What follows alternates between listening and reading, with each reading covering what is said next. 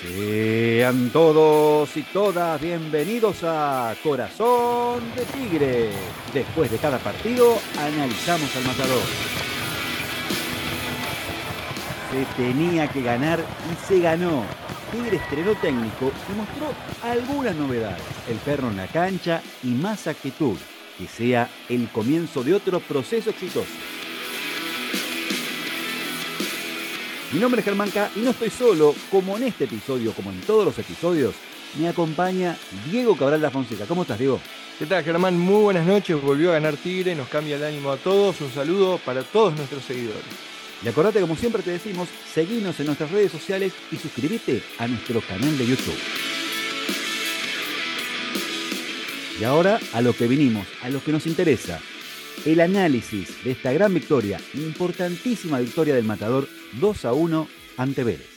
Sí, gran victoria sobre todo por lo que significó. Tigre le saca 7 puntos a Vélez, que es uno de los equipos más comprometidos en cuanto al descenso por tabla. En esta larga carrera todavía falta la Copa de la Liga donde se seguirán sumando puntos, pero Tigre saca una buena luz. Era muy importante este mano a mano, digamos, porque hasta antes del inicio del partido estábamos a tan solo 4 unidades de la zona más caliente, digamos. Tigre logró un triunfo importante, volvió a ganar después de mucho tiempo, volvió a ganar también en victoria, no lo hacía desde el 25 de abril cuando le había ganado 1 a 0 a Huracán. Fíjate el tiempo que pasó, casi dos meses para volver a ganar en condición de local y nada más y nada menos que en el debut de un técnico, de Juan Manuel Sara, que llegó en una situación algo compleja. ¿Por qué digo esto? Porque viene de ser eh, ayudante de Diego Martínez en el torneo de Primera Nacional, donde Tigre logra el ascenso. Después inicia su carrera como, como entrenador principal.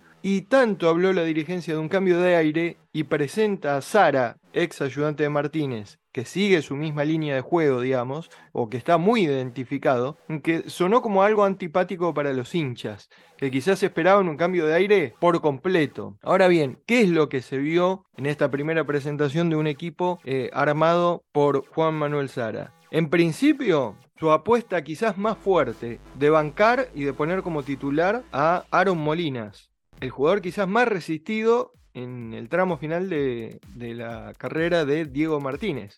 Y tuvo, podemos decir, ya que hablamos de apuesta, como premio un pleno. ¿Por qué? Porque Aaron Molina fue uno de los mejores jugadores de Tigre y además marcó el gol para abrir el partido. Lo hizo jugar en una posición con un mayor compromiso ofensivo, este, saliendo inclusive a presionar junto con los delanteros y mostrándose permanentemente a disposición para iniciar jugadas de ataque. Ese es uno de los puntos. Y el otro que vos marcabas, ni más ni menos que la vuelta de Sebastián Prediger al, al centro del equipo, al círculo central, con la banda de capitán en su brazo izquierdo, otro de los jugadores referentes y con los cuales Martínez había tenido más de un cortocircuito y que terminó derivando en la salida del entrenador. O sea, ahí tenés una siguiendo la línea de Martínez, insistiendo con Aaron Molinas y por otro lado diferenciándose y mostrando a Prediger nuevamente como capitán. Ahora bien, uno intuye que Sara no tenía ningún inconveniente con Prediger y por una situación lógica tendría que aparecer obviamente como empezando su ciclo de cero con Prediger en el campo. Lo que quizás pudo haber sorprendido era que uno esperaba un doble 5 no con Menossi, sino con Agustín Cardoso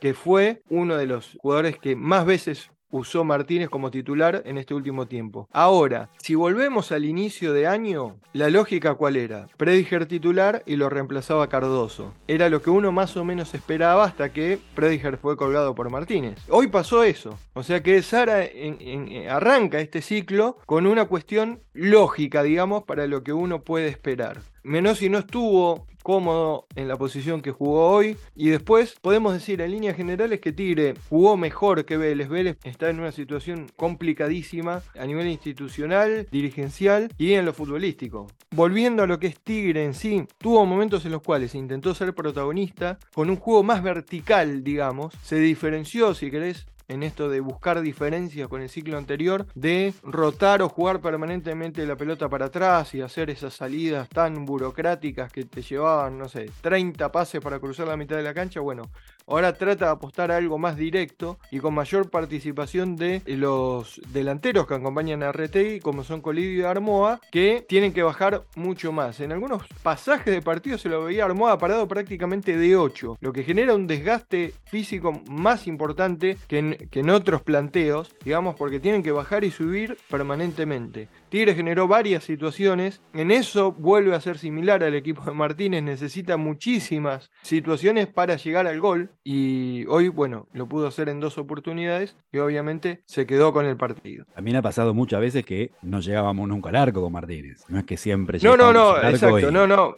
exacto, sí, sí, pero digo, eh, eh, Tigre tenía hasta hace unas fechas un, un promedio de, o necesitaba de 14 jugadas para llegar a un gol, por ejemplo, que es un número elevadísimo. Sí, sí, también, es verdad. Pero también algo que mantuvo fueron las falencias defensivas o los desacoples defensivos, porque este, fíjate que Vélez prácticamente al recibir el gol de Aaron Molina saca del medio y a los dos minutos llega el empate, en una jugada donde hay un choque en la entrada del área y parece como que los jugadores de Tigre se quedan esperando que el árbitro cobre algo y los de Vélez siguieron metidos en el partido y llegan a definir prácticamente abajo del arco, ¿no? Sara lo planteó también en la conferencia de prensa, lo que plantean en general los técnicos, que hay que armarse bien detrás. Yo creo que tiene que ver sobre todo el tema defensivo con un laburo de equipo intenso. O sea, esto va a llevar tiempo hasta que Tigre logre, ¿no? Tratar de hacer un buen laburo atrás. Exacto. Estás tocando un tema que es claro. Sara dirigió su último partido en Estudiantes de Buenos Aires el día lunes. A la noche fue anunciado por el club como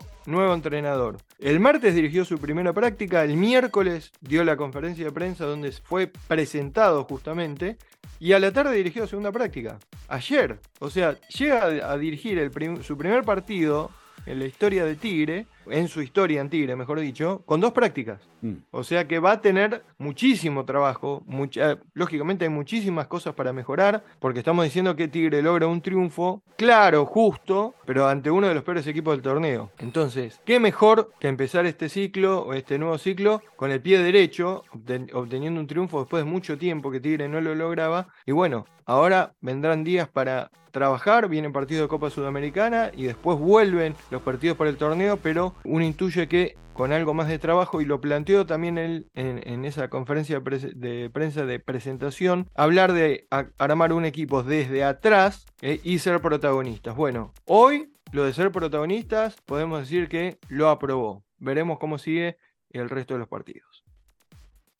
Y ahora vamos con el podio de Corazón de Tigre, los tres mejores. El puesto número 3 es para. Lo vamos a colocar a Mateo Retegui en el puesto número 3, un jugador que tuvo muchísimo desgaste, mucha participación. En varias oportunidades apareció tirando centros, inclusive hasta en la jugada del primer gol. Es una jugada en la cual él tiene un intento de meterse al área tratando de definir, puso un remate en el palo, sale de la jugada para recibir la pelota de lateral durmiendo, como se dice literalmente, a toda la defensa de Vélez, coloca el centro y aparece Aaron Molinas para definir. Un jugador que metió muchísimo sacrificio, que tuvo varias situaciones, no pudo encontrar en este partido el arco eh, pero fue uno de los jugadores fundamentales para este triunfo de Tigre. Y ahora vamos con el puesto número 2. Puesto número 2 para Sebastián Prediger, el capitán que volvió, que volvió en gran forma, fue uno de los jugadores que aportó claridad en la mitad de la cancha, metiendo, trabando, mordiendo, como buen perro que es, y haciéndose fuerte y marcando la zona en la mitad de la cancha. Así que nos alegramos por la vuelta del capitán, Sebastián Prediger, y lo colocamos en este caso en el puesto número 2 de nuestro podio. Y finalmente el puesto número 1 el más importante es para... Para Aaron Molinas. Le vamos a dar como pleno, como apuesta ganadora de Juan Manuel Sara, que fue con todo, ¿eh? en su primer partido como técnico de Tigre, decía bancando al jugador más resistido del ciclo anterior. Bueno, pagó con gol, pagó con, con buenas intervenciones, lógicamente tuvo mucha más participación, creo que es el partido con más participación desde que llegó al club, y lógicamente al tener más participación, salvo que seas un fenómeno, no vas a acertar todos los pases o, o vas a tener todas buenas intervenciones. Lógicamente quedó expuesto en algunas por no hacer las cosas o, que lleguen a buen puerto, pero me parece en líneas generales fue uno de los mejores jugadores de Tigre. Evidentemente la confianza que le habrá dado Sara en este poco tiempo, por ahí tuvo que ver, ¿no? Porque se manejó con, otro, con otra soltura diferente, a diferencia de otros partidos. Sí, lo hizo jugar en otra posición, como decía en el comentario, ¿no? Este, estando mucho más activo de mitad de cancha hacia adelante, en, la zona de tres cuartos, digamos, este, inclusive hasta saliendo a apretar, algo que no, se, no, no era una característica conocida de Molina, sino que generalmente se lo veía un jugador más estático, eh, siempre haciendo los mismos rodeos, jugando para atrás. Bueno, eh, hoy si bien tuvo algo de eso, también estuvo con los ojos puestos más que nada en el arco rival. No me quiero olvidar de Gonzalo Marinelli, que hoy también tuvo buenas intervenciones, este, en el gol no tuvo nada que ver, pero bueno, eh, fue un jugador que tuvo algunas, como decía, intervenciones importantes para defender nuestro arco. O sea, Marinelli fue la chapa. Sí, sí, lo dejamos ahí colgadito de, de los tres escalones. Bien ahí.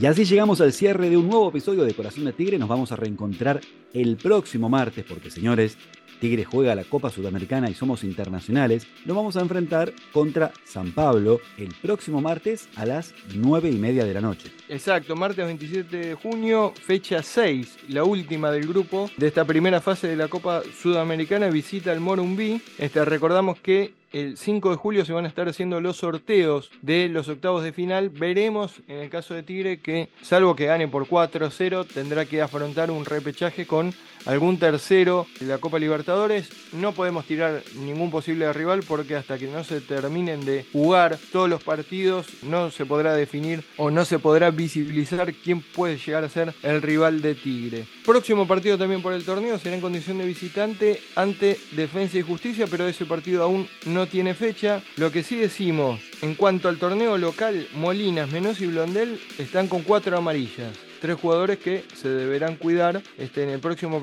partido ante defensa. Lo que decíamos también, importante, Tigre le saca 7 puntos a la zona roja en cuanto al descenso por tabla. Una particularidad para cerrar la información del equipo de primera, después del partido del triunfo de Tigre ante Vélez, Facundo Colidio dijo, hoy jugué mi último partido en victoria. ¿Será tan así? Él lo dio como una despedida, como ciclo cerrado, agradeció, dijo que venir a Tigre fue la mejor decisión de su vida. Nosotros lo hemos disfrutado muchísimo. Agradecido ha, mostrado, ha demostrado tener una jerarquía enorme, es un jugador joven que seguramente tendrá un gran futuro. Veremos se habla de alguna posibilidad, de algún intento de parte de la diligencia de poder sostenerlo hasta fin de año. Por sus palabras, me parece que es un caso cerrado y que lamentablemente no vamos a poder contar con su jerarquía en los próximos seis meses. Y para cerrar decimos que la reserva cayó 2 a 0 ante Vélez en condición de visitante. Vélez es el puntero la próxima fecha será la 22, será el miércoles 28 de junio a las 11 de la mañana. Tigre va a ser local ante Defensa y Justicia. Diego, nos vamos, más contentos. Exacto, aliviados, algo más tranquilos y esperando que el ciclo de Juan Manuel Sara siga sumando éxito. Adiós.